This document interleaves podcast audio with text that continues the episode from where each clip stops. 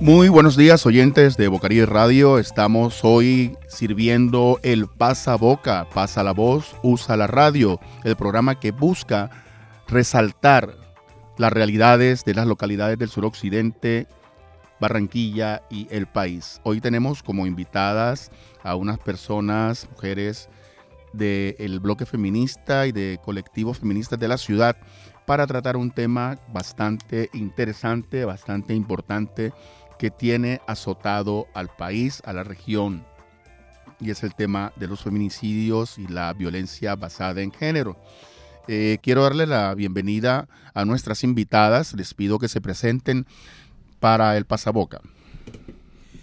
Eh, muy buenos días. Gracias a, a, los hermanos que están aquí conmigo, a la emisora Voz Caribe, por mm, darnos la oportunidad eh, de expresarnos, de expresar nuestras inquietudes en temas tan álgidos como son las temáticas que tienen que ver con la mujer, sus problemáticas, sus violencias. Mi nombre es Duigeter Cantillo Castro, soy activista de hace muchos años. Eh, comunitaria, activista feminista contrahegemónica, o sea, de los otros feminismos, diferentes al feminismo blanco, de clase media. Nosotros estamos por, por la construcción de un movimiento feminista popular. Eh, bueno, mujer, madre, activista social, luchadora incansable por construir un movimiento social fuerte que haga exigible los derechos de, las mujeres y de la población en general. Muchas gracias a Bocaribe por primeramente por invitarnos a este espacio, a las mujeres eh, que sabemos que en muchas ocasiones no, no nos brindan estos espacios.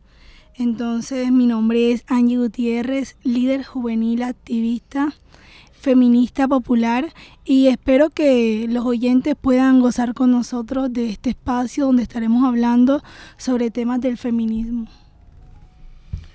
Muchas gracias por aceptar esta invitación. Y bueno, en los controles tenemos a otra mujer, Laura Senior, quien es la encargada de poner vida al sonido y a las voces que de aquí se transmiten. Bueno, eh, el tema que nos convoca hoy es un tema bastante delicado, es un tema que viene azotando al país, a Colombia, a la región, y es el tema de la violencia basada en género. Yo quiero, eh, antes de iniciar, eh, leer unas declaraciones que he encontrado en la prensa que hacen referencia al llamado que se hace al gobierno para que haga la declaración de emergencia en el país por la violencia basada en género. es una declaratoria de varias congresistas y en unos apartes dice lo siguiente, las mujeres estamos en emergencia. En 2022, más de 600 mujeres fueron asesinadas violentamente por el hecho de ser mujeres. Este año, más de dos decenas de mujeres han sido asesinadas, ni una más urge que el Estado tome medidas, urge que el gobierno actúe de manera inmediata, aseveró María José Pizarro, que preside la Comisión de la Mujer en el Senado. Estas declaraciones y este, y este pedido eh, importante que hacen las mujeres al gobierno, ¿qué repercusiones puede tener?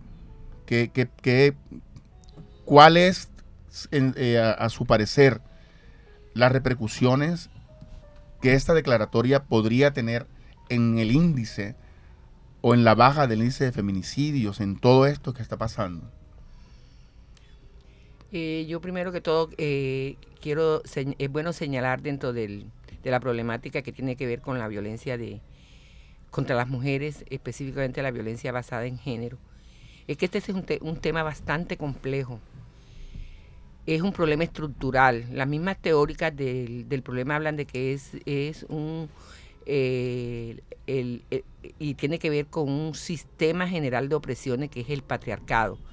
Que el patriarcado es un orden político que está impregnado en toda la sociedad y bastante en nuestra subjetividad como seres humanos. Se dice que la, que la desigualdad más antigua que conoce la historia es la desigualdad que existe entre hombres y mujeres. Eh, y existe una gran discusión de que si aquí cuando vinieron en el periodo pre-intrusión, o sea, en la época de, la, conquista y la colonia española, aquí realmente hubo patriarcado o hubo mandados privilegios masculinos en, en nuestros pueblos ancestrales. Entonces hay tres posiciones al respecto. Pero lo, y hay teóricas que dicen que el patriarcado como fenómeno eh, es un fenómeno netamente europeo.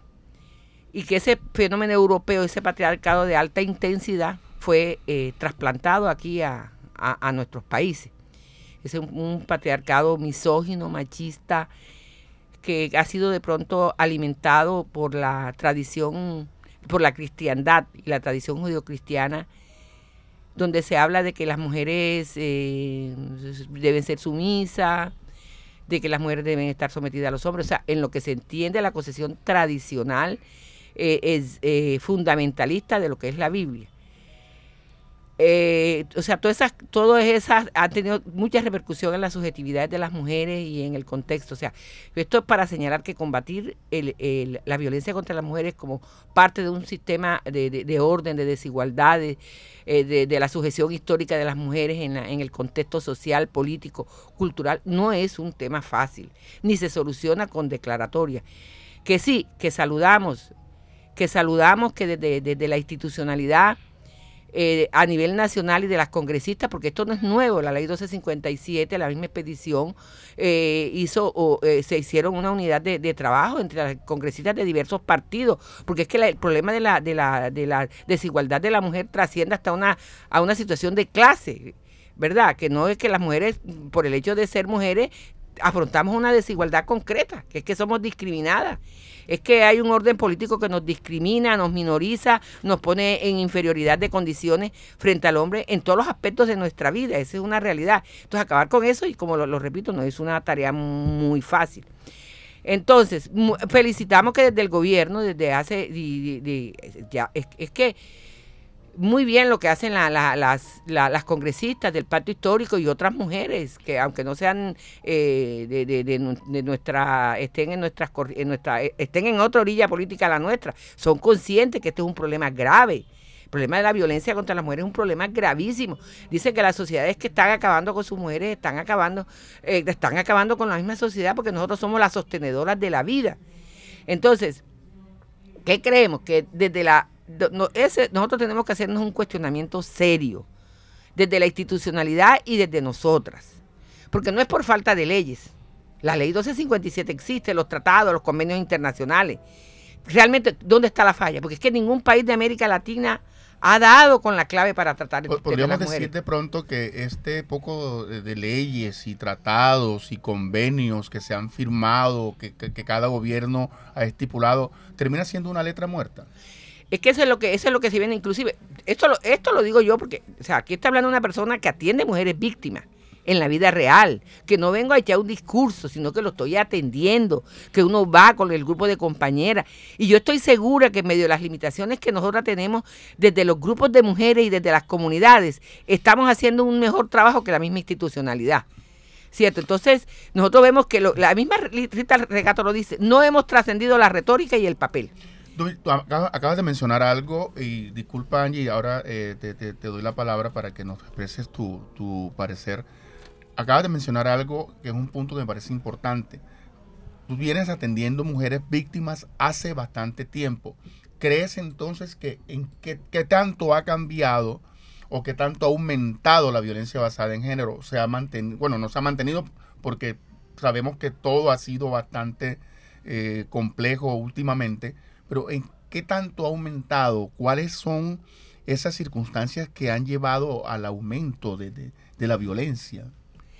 Eh, eh, pienso que también, eh, considero que hay que, que hay que, que hay que revisar que hay que revisar la medición que hace el Estado. O sea, le interesa. A mí me interesa disminuir la violencia de género, pero también por efecto de la política, tiene un problema estructural, por efecto de todo lo que se viene haciendo, de las denuncias, de la prensa, lo que se ha hecho, lo que se está visibilizando más un problema que permanecía a la esfera pública, a la esfera privada, de la familia, porque los trapos sucios se lavan en casa. Y el problema de la violencia es que es un, que es un, es un, es un problema que está tan naturalizado, que la gente lo considera tan normal que por eso es que, es que, es que resulta difícil atacarlo, ¿cierto? Afrontarlo, afrontar, eh, afrontar la, temática.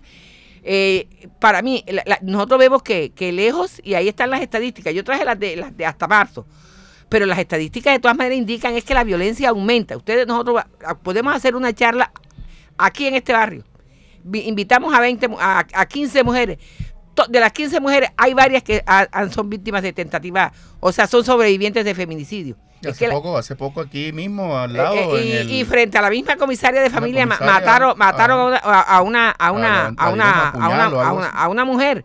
Entonces es que y ni siquiera el feminicida sabe que aquí las autoridades no son prontas, no existe la debida diligencia para atender los casos y, y delante de mí, delante de la, de la, de la CTI, una vez llevé a una mujer allá con, delante del hombre y el mismo hombre dijo delante de la CTI, la policía, la fiscalía y todo el mundo. Yo por mi casa me hago matar. Es que hay temas que son complejos dentro de la temática. O sea, la temática no cede. La temática y, lo que hay que investigarlo porque por lo menos autoras como Rita Segato, que es una experta en la temática, ella dice que lo que se eh, el problema no es que las, las mujeres hayamos adquirido más conciencia, de nuestros derechos y hoy en día los defendamos más, sino que al contrario, que los privilegios de la, de la masculinidad, del mandato masculino, con la, la proveeduría, eh, y, todo lo que implica ser hombre en estas y los mandatos y los mandatos masculinos que están, nos están indicando que eh, por efectos de la crisis económica todos todos esos mandatos están en crisis y los hombres se sienten menoscabados en sus privilegios y lo que es, lo que ha llevado a que los niveles de violencia contra las mujeres aumenten. Esa es la explicación desde una teórica. Nosotros tendríamos que contrastar eso realmente, sí, porque uno se da cuenta que los hombres, cuando inclusive cuando las mujeres son las que llevan el liderazgo en su casa, el liderazgo económico, también son víctimas de violencia y las matan. O sea que el tema no es un tema que es fácil, es un tema bastante complejo. y, es un tema que toca a, todas las generaciones. Por ejemplo, Angie, ¿qué, nos puedes decir tú con respecto al tema desde, desde tu perspectiva juvenil? De una mujer joven, una mujer que vive en el suroccidente, una líder. Has visto muchas cosas. ¿Cuál es la realidad, tu perspectiva, tu percepción, perdón, de la realidad en ese sentido? Yo creo que lo que dice mi compañera y hermana Dubi tiene mucha razón y es que nosotros como jóvenes también estamos cansados de discursos y discursos y discursos. Nosotros queremos ver acciones. Es muy chévere que muchas mujeres ahí arriba nos representen, pero nosotras queremos que realmente lo que ellas digan se puedan y se haga. O sea, estamos cansadas de escuchar y escuchar y escuchar que la tasa del feminicidio va a bajar, que las mujeres tenemos más participación, pero a la hora del té no es así aunque hemos tenido más participación en, ámbitos políticos, en, eh, en, muchos otros ámbitos, consideramos que en los verdaderos temas que se deben de tocar, temas como el feminicidio, que iniciamos un año donde eh, para sorpresas dos feminicidios y así fueron aumentando. Eh, incluso lo vimos aquí en el suroccidente, en la Casa de la Justicia, donde un muchacho apuñaló, apuñaló, a su esposa. ¿Y qué hizo la justicia hasta el momento? Nada. ¿Qué ha hecho la justicia? Nada. ¿Dónde está la seguridad que tenemos que tener nosotras como mujeres? Incluso ese es otro tema, que a veces ni siquiera se nos da para confiar en la seguridad. Y no porque la lleve un hombre, no, sino porque año tras año sigue siendo el mismo ciclo donde las mujeres, este, cuando acudimos a esos casos, cuando acudimos a las autoridades, incluso a veces ellos son víctimas de estos casos porque ellos también han atentado contra las mujeres. Entonces yo considero que nos que y sería mi consejo para las personas que este, adquieren el, el poder allá arriba, muy lindo, muy lindo seguir dando discursos, pero es hora que realmente hagamos algo. No podemos seguir año tras año nosotras luchando, luchando atrás de qué. Yo creo que tenemos que llegar a un objetivo con todo esto. Yo pienso eh, que para completar lo que dice la compañera, lo que eso lo dice Rita Segato, pero pero yo lo he vivido, o sea, que eso no lo tengo que leer porque porque como que nosotros nos aferramos en lo que dicen las grandes académicas, pero también Rita Segato ha estudiado el tema de la violencia desde eh, de, realidades concretas, porque ella hizo un estudio de la violencia sexual en unas cárceles de, allá de, Brasil.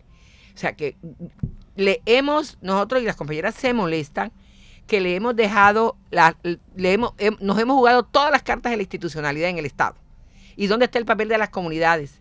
Las mismas resistencias que adquieren las mujeres, las comunidades. Por lo menos, ¿qué nos, qué nos, nos dice el linchamiento? Cuando un hombre intenta asesinar a una mujer o le pega, que sale a la comunidad a hacer justicia por la propia mano. ¿Qué, nos, ¿Qué mensaje nos está enviando a la sociedad? ¿Y qué mensaje, o sea, frente a los a, mujeres que resisten y familias que resisten y comunidades que resisten el feminicidio. ¿Dónde están esas realidades que no son apropiadas desde la institucionalidad para combatir la violencia de género? Entonces yo pienso, pienso que nos las hemos jugado muy allá arriba y hemos desconocido realmente el papel protagónico, inclusive los movimientos de mujeres que estamos jugando en este proceso. Entonces, ¿qué tenemos? Una institucionalidad que inclusive se debe a nosotras, las feministas, a los grupos de mujeres, porque hemos hecho posible esos mecanismos institucionales de género. Pero si es aquí en Barranquilla, ¿quiénes llegan a esa institucionalidad? No quiero, yo aprecio a las compañeras como seres humanos.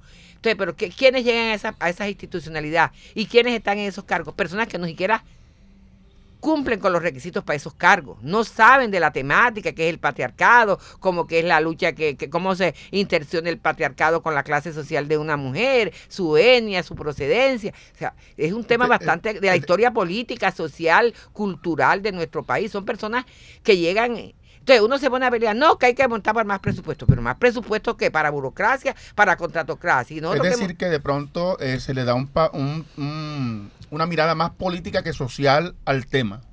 Porque si este, el tema está bueno, es que es un tema político, hablando de la política, porque es un tema político, pero es un tema que se ha manejado muy desde allá arriba desde allá arriba desconociendo a las a quienes podemos verdaderamente, porque habría que buscar, no, no, no, no, no podemos desconocer la institucionalidad que hace las políticas, pero ¿dónde está el papel de la sociedad, de las organizaciones de la sociedad civil?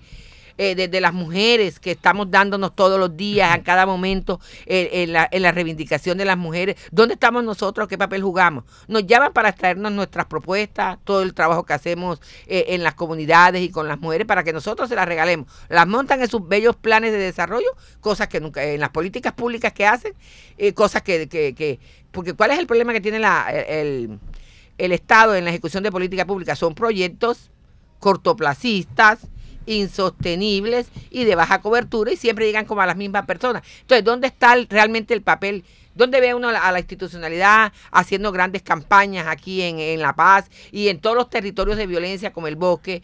Como se sabe que el, barrio La Pradera es un barrio donde también hay bastante violencia. En ese sentido, disculpa, eh, Dubis, en ese sentido, eh, ¿qué se puede lograr? ¿Qué se puede hacer? ¿Qué, qué creen ustedes que se puede hacer para identificar las violencias basadas en el género? Qué se puede hacer para prevenir esas violencias basadas en género desde las comunidades, desde, desde, lo, desde la gente que vive esas realidades. ¿De qué manera? Haciendo pedagogía, haciendo un llamado, ¿de qué forma se puede llegar a las bases de la comunidad para prevenir e intervenir eh, en, que esos índices de violencia bajen? Eh, estoy de acuerdo, has dado en el clavo nosotros hablamos ya cuando está el problema dado. Fíjate, la mujer que mataron en Bogotá, Erika Ponte, en pleno unicentro. Eso comprende, compromete dos jurisdicciones, Bogotá y Soacha, ¿verdad? Entonces la una tirándole la culpa. Tú es que tú eres la culpable, es que tú eres la culpable. pero, hecho denuncia. Pero hay un problema gravísimo. Es que la mujer le dieron, es que aquí las autoridades piensan que dándote un papel te están solucionando el problema. El problema no te lo soluciona un papel, el problema te lo soluciona es eh, eh, una garantía cierta de que tu vida está protegida. Entonces, ¿qué es lo que nosotros vemos eh, que, se puede hacer? O sea, nosotros vemos que hay comunidades, que estas mujeres que estamos dispuestas a trabajar, que queremos llegar a las comunidades. Pero ¿cuál es la limitación que nosotros tenemos para llegar a las comunidades? La falta de recursos económicos y de todo tipo. Las que queremos trabajar, entonces no, sí lo hacemos, lo poco que hacemos con grandes esfuerzos, pero sí pienso que hay que fortalecer las organizaciones de mujeres, que nos den mayor apoyo para hacer una acción articulada entre los de arriba pero más consistencia con lo que existe abajo, buscar otros mecanismos de justicia, porque hemos caído mucho en el punitivismo. De todas maneras, nosotros tenemos un Estado garante, porque todo, el mundo quiere ver al hombre preso. El problema no es que, el punitivismo, la cárcel aquí no rehabilita a nadie. La gente sale peor de las cárceles. Entonces, buscar, sabemos que no existe la conciliación, pero en la experiencia que también nosotros tenemos con mujeres es que las mujeres generalmente viven con las parejas. Y si lo que se ha hecho hasta ahora ha sido un fracaso, no aquí en Colombia, en América Latina. ¿Por qué no buscamos estrategias? Eso es lo que hay que buscar, o sea, investigar más. ¿Qué se viene haciendo desde abajo? Y que se le dé mayor protagonismo a, las organizaciones de mujeres y a las comunidades en el afrontamiento del tema, porque se ha demostrado mm. que la institucionalidad sola es un fracaso. Angie, eh, ¿cuáles serían entonces los lugares o los espacios donde más se presentan este tipo de violencias? Yo considero que se presentan en todos lados. Yo considero que... La cosa este, sexual en las escuelas, en las universidades. Sí, exactamente. En las escuelas, en las universidades, cuando vamos por las calles, eh, en los parques. eh, es que considero que en cualquier lado, porque nosotros las mujeres no estamos advertidas en alerta de un machista, en alerta de, de alguien que, que vaya a ocurrir a nuestras vidas, nos los podemos encontrar en cualquier lado, en cualquier situación. Entonces yo considero que más que esto es qué, qué seguridad tenemos nosotros cuando nos encontramos en esos espacios, cuando nos encontramos contra esas personas. ¿Qué ha hecho el, el- qué ha hecho, qué plataformas hay para avisar, para decir estoy en peligro, eh, eh, no sé, alerta roja, necesito ayuda, qué hay? O sea, porque yo considero que eso está en todos lados. Ahí el punto es donde se encuentre el abusador, donde se encuentre el machista, donde se encuentre, ahí está el peligro. Bueno, y otra cosa que pienso que de pronto cuando mucha gente cuando dicen violencia basada en género, entonces ya piensan simplemente en el asesinato, en los golpes y, y- y ese tipo de violencia física. Pero hay otros tipos de violencias que también causan un gran daño. La psicológica, la social. O sea, ¿cómo, ¿cómo se manejan estos temas? ¿Cómo identificar cuáles son las violencias y, y- y el grado de daño que pueden ir causando en la mujer? Eh, sí, es que eh, cuando se hacen las denuncias, las mujeres, hasta la misma antes, ya todo eso lo han... O sea, de todas maneras la lucha ha, sido val- valiosa de parte de nosotras las mujeres, porque antes tenías que llegar, era déjate golpear, que te vieran con la cara toda reventada y te vieran todas o sea, la- todas la- las muestras físicas en tu cuerpo para que la, justicia podía cre- creerte. De todas maneras, los avances tecnológicos han servido de mucho porque la- ahora las mujeres apenas el hombre empieza a insultar, accionan el celular y también uno entonces empieza a grabar y cosas que lógicamente que eso sirve. ¿Qué es lo que pasa? De que cuando van a una comisaría de familia o a una ruta de atención, si no ven, si no ven eh, cuáles cuáles son las pruebas que tiene la mujer para la mujer para para para para yo hacer, considerar que realmente tu denuncia es válida si no tienes los golpes. Entonces la violencia, por lo menos la violencia psicológica, la violencia simbólica que está naturalizada en la sociedad. O sea, ¿cómo se demuestran esos tipos de violencia? Muy complicado, ¿verdad? Entonces, eh, lo, lo que sí es bueno es que, bueno, cuando la mujer llega ya está la orden de que hay que creerle. A la mujer hay que creerle y hoy en día sí se están expidiendo eso, pero a veces se hace como eso, generalmente con un requisito formal. ¿Cuál es esa ruta, cuál es esa ruta al momento de ir a interponer una denuncia por, por maltrato, por violencia? Eh, la ruta generalmente es ir a una comisaría de familia. A veces cuando estamos en la mujer, el hombre la está levantando a, a trompada, ¿qué hacen los vecinos o hace la persona? Llama a la policía. Ahí es donde debe activarse inmediatamente la ruta. Pero hay mujeres que no, que, que no, que no hagan eso, que, ese problema va, va, pero realmente desde ahí debiera iniciarse enseguida eh, la, ruta. Pero la ruta formal es que alguien viene aquí a denunciar cuál es, entonces irse a la comisaría de, familia. Y ahí le piden una serie de medidas de protección. Una de las ellas es que cesen las agresiones, eh, le dan una orden de alejamiento a, a la, a la mujer. Esas órdenes de alejamiento tienen algunos problemas, por lo menos si la mujer vive con la suegra, ¿qué pasa? ¿Quién tiene que irse? ¿Ella o él? Entonces, es, la- realmente la ley tiene muchos problemas. Si la mujer depende... Mucho vacío, ¿no? eh, mucho vacío. Si la mujer depende económicamente, por eso nosotros le, como te comentaba ahorita, hermano Alfredo, que eh, la, la- la legisla- la- el plan de desarrollo no avanza mucho con respecto a otras propuestas que habían en otros planes de desarrollo. Porque es que aquí, aquí hay que tomar unas medidas de emergencia realmente para la mujer. Si una mujer decide separarse de la, de la pareja, el Estado tiene que da- brindarle unas garantías mínimas, por lo menos como la ley española, que le dé para un, tiempo determinado para que pueda mantenerse económicamente con sus hijos, un lugar transitorio donde pueda albergarse. Pero mientras no existan medidas sostenibles para que esa mujer realmente pueda abandonar una relación violenta, a las mujeres la, la- la seguirán violentando. La familia le dice, tú le haces caso a esa feminista que quiere que tú pelees con tu marido, ¿y quién te va a mantener a tus hijos? Entonces, es, es- realmente la, la ley tiene muchísimas, muchísimos problemas para, para la concreción, inclusive las medidas de atención. ¿Qué le pasó a la muchacha de Bogotá? Y también nos ha pasado a nosotros. Ella está trabajando y le dice, "Va- te vas para una casa de refugio. ¿Qué es lo primero que dice la mujer? Nos enseñan los abogados. El bien más sagrado, tú que eres abogada, que tiene un ser humano es su libertad, la libertad de moverse de uno para otro. Si tú llegas a una casa refugio, la jaula, aunque sea de oro, no deja de ser prisión. Pueden ofrecerte todas las garantías, estar en un hotel de cinco estrellas, pero te limitan tu movilidad y el contacto con el exterior. Entonces, ¿qué dice la mujer? Ah, la que va a ir presa soy yo. La que va, el hombre anda, el que hizo la infracción, el que me quiere matar, es él y él está libre y viviendo felizmente y yo soy la que me voy presa para la cárcel. Eso, si tú te lees toda la, la información que salió de a raíz de la de la, de la, de la muerte de Erika Aponte en el Unicentro de Bogotá, todo el mundo, ay, que la que ella no quiso aceptar, fue por eso la, la, la, la, sí, ella había interpuesto varias denuncias, pero sí la querían enviar ella a, o sea, la que se tenía que alejar era ella. La, que iba para la cárcel de oro, a mí la me sorprende, A mí me sorprende es que eh, eh, ese día, que fue el Día de la Madre, la semana pasada, el domingo pasado, hubo cuatro feminicidios en, en la ciudad. Uno incluso dentro de una prisión. De una cárcel. Una mujer fue a visitar a su pareja y la mató. ¿Y la mató? Y tenía antecedentes de feminicidio. ya había, ya había tenía, tenía, antecedentes de feminicidio. Y me voy a permitir leer eh, dentro de la, de la, información que estuve buscando, dice eh, con la declaratoria de emergencia, que dentro de las medidas que las dirigentes políticas propusieron para el Plan Nacional de Desarrollo, se contempla que el gobierno gire fondos para atender la emergencia de género se pide mayor participación de los ministerios, un sistema de monitoreo mm. a las denuncias, la implementación de campañas pedagógicas para concientizar sobre esa problemática y brindarle garantías a las colombianas que quieran protestar en el país para visibilizar la violencia que por años les sigue afectando. O sea, más letra muerta es lo mismo. y, las acciones dónde están. Exactamente lo que veníamos hablando. Sí, es que, es que no, no, dice nada diferente a lo que ya se viene haciendo. Mientras ese papel esté ahí arriba, que más recursos, crear, vamos a hacer la Secretaría de la Mujer. Mientras eso no llegue. Pero las bases nada. Pero no llega a la gente, no hay apoyo a los grupos de mujeres, que trabajamos con las uñas, que tenemos la mejor intención del mundo, que le ponemos todo el amor que se, que se pueda. Y es que hay otro problema, que recuperar a una mujer víctima, eso vamos a hablarlo seriamente.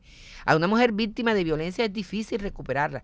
Y aquí hay que preparar científicamente a las universidades dónde están los psiquiatras y las psicólogas especializadas para atender la, el tema de violencia de género.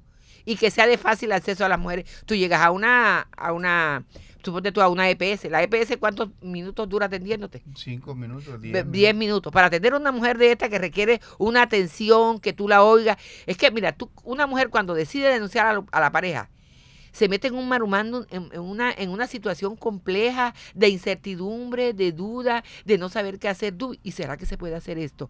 Y entonces si yo hago esto, o sea, y va y, empieza como que, que, que, si lo hago, que si no lo hago, o sea, e, es una persona que se llena de mucha duda, de mucha incertidumbre y necesita tener a alguien que esté ahí como de soporte, de soporte, que, que, que, que alguien en que apoyarse para que tú puedas dar el paso definitivo, no solo para hacer la denuncia, sino para sostenerte e inclusive tú a veces la mujer vuelve con la pareja. Entonces, después dejarla que ella procese todo su problema. Entonces, pero ¿dónde están los psicólogos? ¿Dónde están los psiquiatras especializados? ¿Y dónde está la familia para darle el soporte a... es que la familia, a, a mí es la misma familia dice, bueno, tú te buscaste tu problema, eso, y tú verás cómo lo resuelves. hay, algo, hay algo que a mí me llama mucho la atención, es que, por ejemplo, mucha gente ve peleando a, una pareja que no entre pelea de marido y mujer nadie se tiene que meter y cuando viene a ver cuando viene cuando viene a ver este están presenciando un feminicidio están presenciando una situación de violencia bastante grave pero con ese eso eso que nos han enseñado o mal enseñado durante años lo que hacemos es normalizar ese tipo de violencias. Por ejemplo, también, y me gustaría que, me dieran su opinión al respecto, estamos en una sociedad machista, los hombres han vivido por años creyéndose dueños del espacio femenino, de las mujeres, de todo lo... Y si, ven que alguna mujer de pronto eh, es más que ellos, se sienten minimizados y se sienten heridos en su ego machista. Sin embargo, hay unos trabajos que vienen haciendo algo que han dado a llamar las nuevas masculinidades. ¿Consideran ustedes como feministas, como personas que trabajan el tema de mujeres, que se puede articular ese trabajo que vienen haciendo desde las nuevas masculinidades con el trabajo del feminismo para lograr un punto de equilibrio que ayude a minimizar ese tipo de violencias que se ha ejercido por años? Este, creo que uno de los grandes errores que se ha cometido o que, hemos cometido es que el tema de la violencia se ha trabajado en, en, las mujeres. Y lógicamente nosotros tenemos un papel preponderante dentro de este tema. Pero ya desde hace rato hemos descubierto que hay que comprometer a los hombres en el tema de su violencia porque los, eh, los actores de las violencias son los hombres. Y a quienes hay que comprometerlo, hasta la misma Rita Segato lo dice, que no, nosotros las mujeres tenemos un gran papel en convencer a los hombres para que se trabajen sus mandatos de la masculinidad, del poder, de la potencia, de la guerra. Porque es que eso también viene desde un proceso. Tú te lees las estadísticas de, de, de maltrato infantil y hasta los nueve años quienes son más maltratados son los varones porque a los hombres hay que darles una educación dura, donde tienen, tienen que contener sus emociones, que, sea, hablarón, que sean machos. Entonces es un problema muy, muy fuerte. Entonces sí hay que trabajar con el, los machos, con los varones, que se trabajen sus propias violencias y en eso tenemos un gran papel las mujeres. De que sí. ¿Las juventudes cómo están trabajando ese tema? Eh, ya, exactamente, yo opino algo y es que este, nosotras como feministas, y creo que este es el error de muchas personas que nos tachan como eh, la feminista odia en cierta parte al hombre. Y no es que nosotros odiemos al hombre, ni que queremos ser más que el hombre, no. Nosotros estamos tratando eso, de buscar este, igualdad de género. Que este, claramente si nosotros, si ellos claramente quieren trabajar con nosotros para contribuir al cambio, nosotros vamos a estar dispuestas porque eso es lo que nosotros queremos, que haya un cambio, de que las mujeres no sigan sufriendo y si eso nos exige y, y tenemos que hacerlo y trabajar con ellos, como decía Dubis, comprometerlo, porque exactamente nosotros podemos seguir trabajando a las mujeres, pero si el pensamiento del hombre no cambia, nada va a cambiar. Pero sí, hay, avances, hay avances importantes. Mire, ya usted mismo está aquí hablando con nosotras. Exactamente. Está sensibilizado del tema.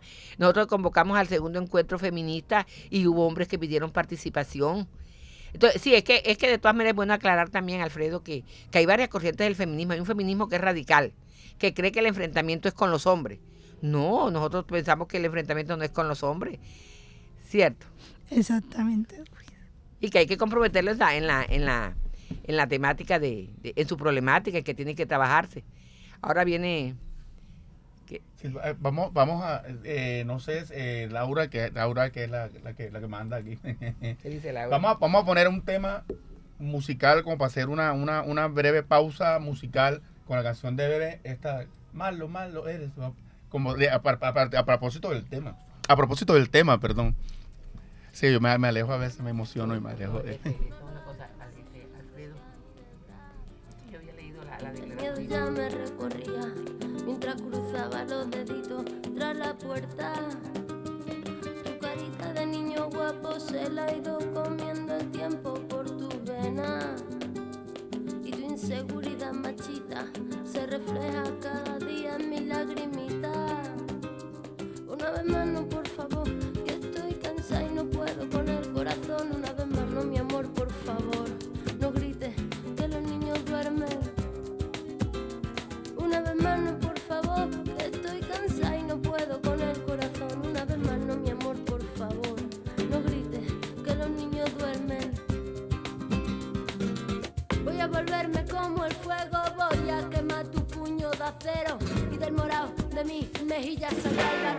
cobrarme las heridas.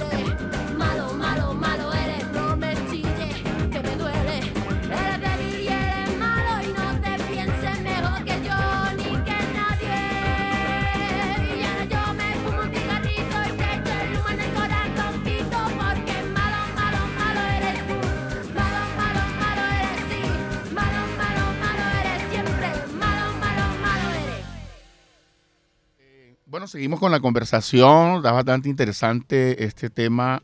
Eh, estábamos conversando de la articulación de las nuevas masculinidades y el feminismo para lograr juntos trabajar en la reivindicación de los derechos. Entonces, eh, Angie, eh, nos estaba conversando Dubi, si tienes algo más que agregar o le damos la palabra a Angie para que No, habla, habla, bueno que escuches tú.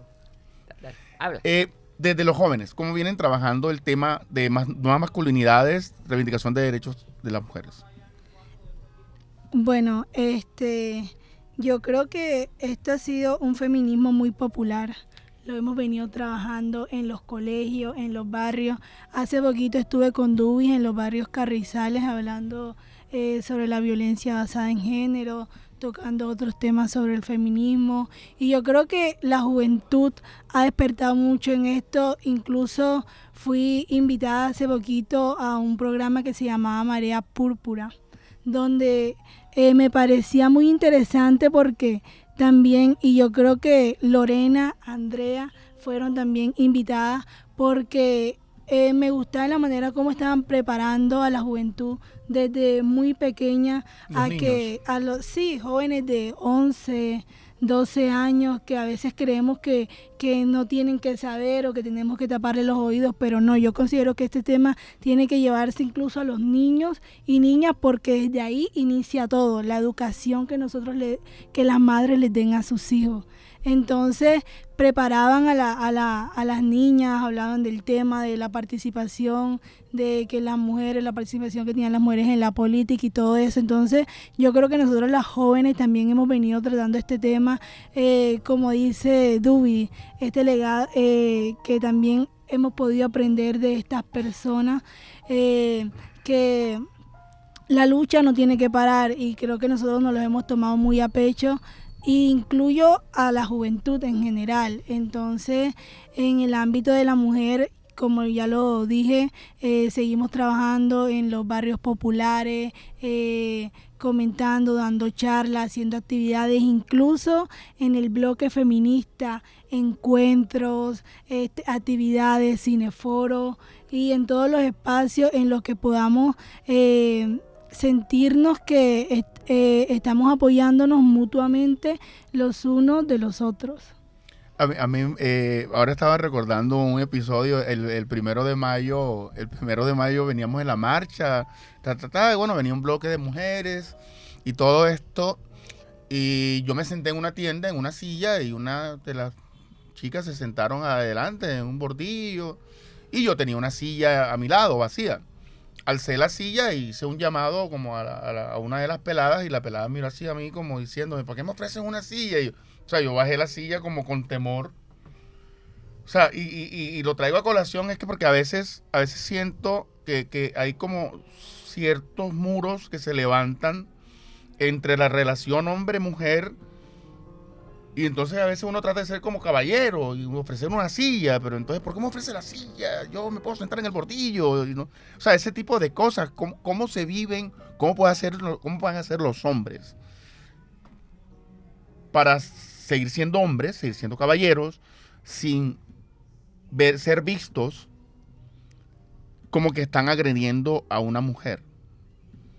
O sea, ese, eso es como una tela, una línea muy delgada entre, entre lo que la mujer siente de su ser mujer y lo que un hombre como hombre puede hacer o dejar de hacer para, para evitar un choque allí, no sé. Sí, eh, sí, es un tema eh, es un tema bastante delicado. O sea, bueno, como se habla de una caballerosidad desde el punto de vista machista, desde donde los hombres ven a las mujeres como unos seres débiles y como, como son unos seres débiles, ameritan protección. Entonces mirar eh, eh, eh, esa parte, de pronto, si nosotros vamos a un bus y vemos a una mujer embarazada, eso no admite ninguna discusión. Si vemos a una persona de la tercera edad que hay que cederle el puesto, eso hay que hacerlo por educación. Si vamos, vemos en una fila, eso hay que hacerlo por, por educación. Pero hoy en día, por lo menos, si vamos a una marcha donde vemos a, las compañeras, que hay unas compañeras que son radicales, que no se quieren sentir protegidas porque ellas se sienten que están en igualdad de condiciones como en los hombres. Yo creo que son mm, cuestiones que son muy muy respetables también, ¿cierto? Eh, entonces, yo creo que vamos avanzando en una en, en como en deconstruir la cultura en buscar ese equilibrio. La deconstrucción. la deconstrucción, de mirar esas cosas que, que, que nos haga equitativo, que nos haga justo, que todo nuestro actuar eh, se encamine a nunca producir una lesión en la otra persona, ¿verdad? Y siempre tratar de entenderle, ser como muy asertivos y empáticos en entenderle las razones a las otras personas de por qué actúan y por qué no actúan de, la, de, de, de, tal manera. Entonces, de pronto, los uno de los mandatos de la, de la masculinidad es esa, ser, ser caballeroso. Entonces, ¿hasta dónde esa caballerosidad ah, afecta lo que es la, la concepción de, de, los derechos de, a, la dignidad de una mujer que quiere sentirse plena? Hombre, me, me, si tú tienes tu puesto y yo puedo ir de pie en el bus, pues yo lo hago. No, pasa nada. No, no pasa. Entonces, todas esas cosas. Hay una cosa que es importante que yo creo que hay que, que tenerla en cuenta en, la, en el combate contra el tema de las violencias. Ya nosotros vivimos una sociedad estructuralmente violenta. Completamente. Pero eso es una cosa terrible. Entonces esa violencia, el, eh, lo que tiene que ver con la violencia y los mandatos masculinos, ¿cierto? Es que una de las cosas delicadas que hay que, que hay que... Disculpa, cuando hablamos de violencias, hablamos de todos los tipos de violencia. De violencia, y la, y la violencia muy particular que tiene que ver con el maltrato hacia las mujeres que es una, una, violencia histórica que trasciende de, a, las mismas sociedades eh, clasista, sino una sociedad que va mucho más allá, porque se entiende que es la desigualdad más antigua que conoce la humanidad. Entonces, nosotros estamos hablando de que de en, este, en este tema de, la, de los mandatos de la masculinidad que hay que desmontar. Es que la pelea es esa, cómo se desmontan los mandatos de la masculinidad, que lo están tanto, habitan tanto en los hombres como en las mujeres, ¿verdad? Entonces, nosotros que vemos que, que ese mandato de la masculinidad es un atentado contra los mismos hombres, porque si nosotros vemos las estadísticas de suicidio, ¿quiénes son los que más se suicidan? Los hombres son los que más se suicidan. Los hombres son los que más asumen comportamientos de riesgo porque todo el tiempo tienen que estar demostrando que son machos, que son hombres. Entonces, vemos, si nosotros vemos las estadísticas de violencia como víctimas y victimarios, ¿quiénes son los primeros protagonistas? ¿Quiénes son los que más consumen drogas? ¿Quiénes son las personas que más están en las cárceles? Entonces, este mandato le está haciendo... Los hombres son un factor de riesgo para las mujeres y las niñas. O sea, ese mandato, ese dispositivo de violencia, tenemos que desmontarlo. Entonces la pregunta es, hay que trabajar a todos los niveles de la sociedad. Esto compromete, sí, a las comunidades, pero a las diversas comunidades, la educativa, desde la niñez, pero no, no que se juegue todo como lo hemos hecho hasta ahora en el Estado, dejándoselo a unos funcionarios que de pronto tienen muy buenas intenciones, pero que hasta ahora en América Latina, no vamos ni siquiera a culpar el gobierno de, de, de, de ni de Duque ni de nadie, sino que en toda América Latina, Evo Morales, Rafael Correa, la lucha contra la violencia ha sido un completo fracaso. ¿Dónde están las estadísticas? ¿Cuándo disminuyen las estadísticas? Entonces, si eso ha fracasado, volvemos a la pregunta. Hay que revertir, hay que darle más protagonismo a las comunidades, hay que comprometer al sector educativo. El sector educativo no está comprometido con la... Pues, vemos acciones muy marginales todavía en, el sistema. ¿Cómo se maneja en las escuelas este tema? Eh, sí, que deben estar en los, en los PEI, eh, desde el mismo nivel nacional. Y la ley y hay una ley específica que compromete al sistema educativo y dónde de hecho, está. De hecho, en las universidades se presentan casos de acoso bastante graves, de violaciones. En Bogotá hace poco eh, una, un grupo de alumnas de un colegio prestigiado, prestigioso en Bogotá acusando a los docentes y a sacerdotes. O sea, es una cosa bastante amplia. Eh, yo quería preguntar, eh, en, días pasados... Eh, pero, yo quería decirte una cosa, porque hay una cosa que se queja mucho de nosotros, que dice, es que las mujeres, aquí están las estadísticas, porque el punto de Iber es la violencia sexual y la violencia de relaciones de pareja, porque también hay que hablar del, del que la persona que más, que más te ama, más te mata. En Barranquilla, la violencia de relaciones de pareja. En el Atlántico, para que, no es que los hombres somos víctimas de violencia, dicen que nosotros la violencia psicológica y verbal la, la ejercemos más que los mismos hombres. Entonces, vamos, pero los hombres denuncian menos que las mujeres. Pero, pero de todas maneras, una estadística te marca una tendencia. ¿Qué dice la estadística? Sí, tenemos que aceptar que sí hay denuncias de hombres contra las mujeres. Aquí están. En el Atlántico, 47 hombres denuncian violencia contra ellos, frente a 352 mujeres. Es que las estadísticas son alarmantes. Que nadie está diciendo que no sean víctimas, sí. Y ellos están denunciando. En Barranquilla, 29 hombres hasta el mes de marzo, de enero a marzo, de, 29 hombres denunciaron violencia. De, este, este año. de este año. Esas estadísticas las tiene provisionalmente Medicina Legal, frente a 200 mujeres. Frente a 200 mujeres. ¿Qué tal? ¿Quiere que viene? Frente a 200 mujeres. O sea, que las estadísticas, mira la, proporción dentro de uno. 47 en el Atlántico, hombres denuncian frente a 352 mujeres. Las estadísticas, son son grandes, Estamos hablando de relaciones de pareja. Y también hay otros tipos de violencia, por lo menos violencia entre otros familiares, donde las víctimas siempre son mujeres. En el Atlántico, o sea, entre otros familiares quiere decir que no sea persona adulto mayor, sino que tú, tus hermanas, te las tienes viviendo en tu casa y hay conflicto. Quiere estar Atlántico, 46 hombres son víctimas de violencia en, en, el contexto de familia frente a 101 mujeres. O sea, siempre las mujeres. En Barranquilla, 23 hombres denuncian violencia contra ellos entre otros, y frente a 62 mujeres, las estadísticas. Violencia mm. contra el adulto mayor. Fíjate, estas estadísticas están como medio pareja. El adulto mayor, las personas mayores en el Atlántico, 19 hombres frente a 18 mujeres. Y en Barranquilla hay 15 hombres y 15 mujeres denuncian violencia contra, contra ellos por ser adultos pues mayores. somos, una sociedad violenta. Y, violencia por todos lados, o sea, por todos lados y contra todo el mundo.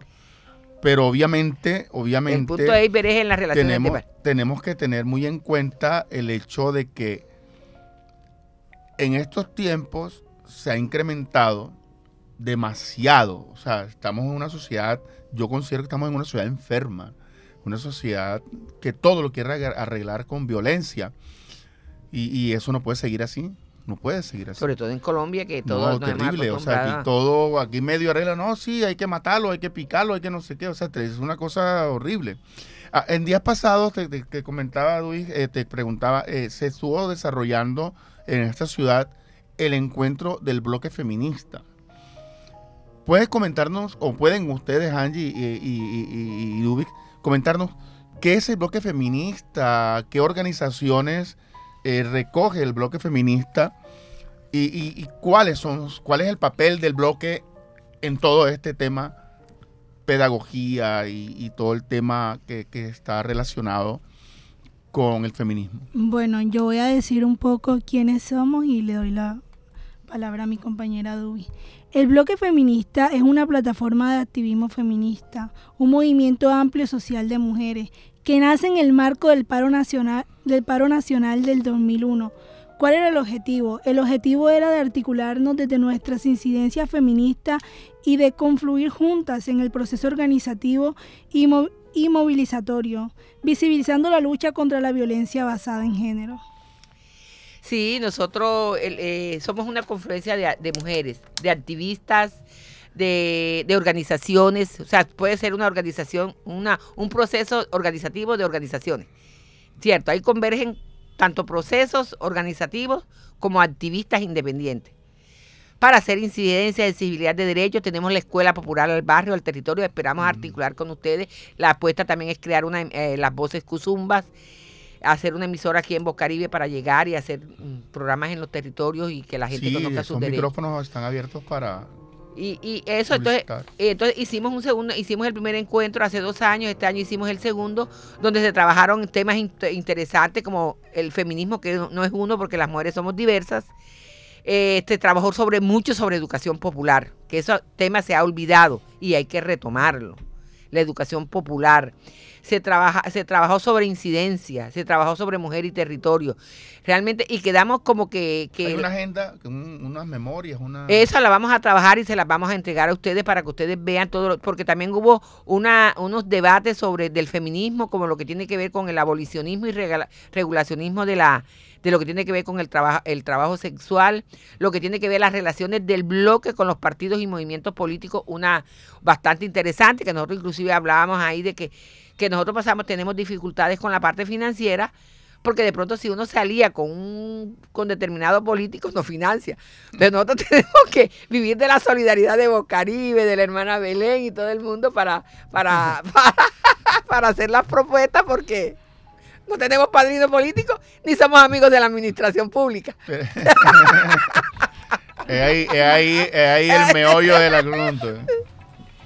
Bueno, eh, yo quiero agradecerles, quiero agradecerles eh, cuestiones de tiempo, Ya, ya, ya. ya por cuestiones de tiempo toca ir redondeando, pero yo quiero agradecer infinitamente el que hayan aceptado esta invitación que les extendimos desde el Pasaboca, que es un programa que busca precisamente esto, mostrar los procesos que se vienen desarrollando desde lo social, lo político, lo cultural en las localidades del- de la ciudad y mostrar qué se hace, mostrar qué se hace. Los micrófonos están abiertos, aquí estamos para escucharlos y aquí estamos para compartir. Entonces, muchas gracias por haber venido. Seguimos haciendo un, un- un seguimiento a estos temas y estos micrófonos están aquí porque el pasabocas está servido y así que pasa la voz y usa la radio. Muchas gracias a Bocaribe por invitarnos en este espacio y esperamos seguir construyendo aquí y seguir hablando mucho más sobre los temas feministas. Eh, gracias eh, a Bocaribe, a Pasaboca, que Pasaboca es tan exquisito, al lado de Laura Señora, al lado de Alfredo González. Eh, lógicamente que esta es una alianza que tenemos que seguir fortaleciendo porque este es un medio de comunicación alternativo para llegarle a mucha gente. Nosotros tenemos que activar eh, lo que yo hablo de los recursos no convencionales. Nos falta la plata, pero nos sobre el amor para trabajar a la sociedad. Obviamente, y así aquí es. estamos, hermana. Para adelante es para allá. Claro que sí, gracias, gracias. Bueno, esperamos eh, que este pasaboca haya sido de su agrado. Seguimos eh, tratando de buscar los mejores ingredientes para que los próximos pasabocas sean mejores y más exquisitos en tema. Así que pasa la voz, usa la radio jueves 11 de la, jueves 11 de la mañana, el Pasaboca, en Pocaribe Radio.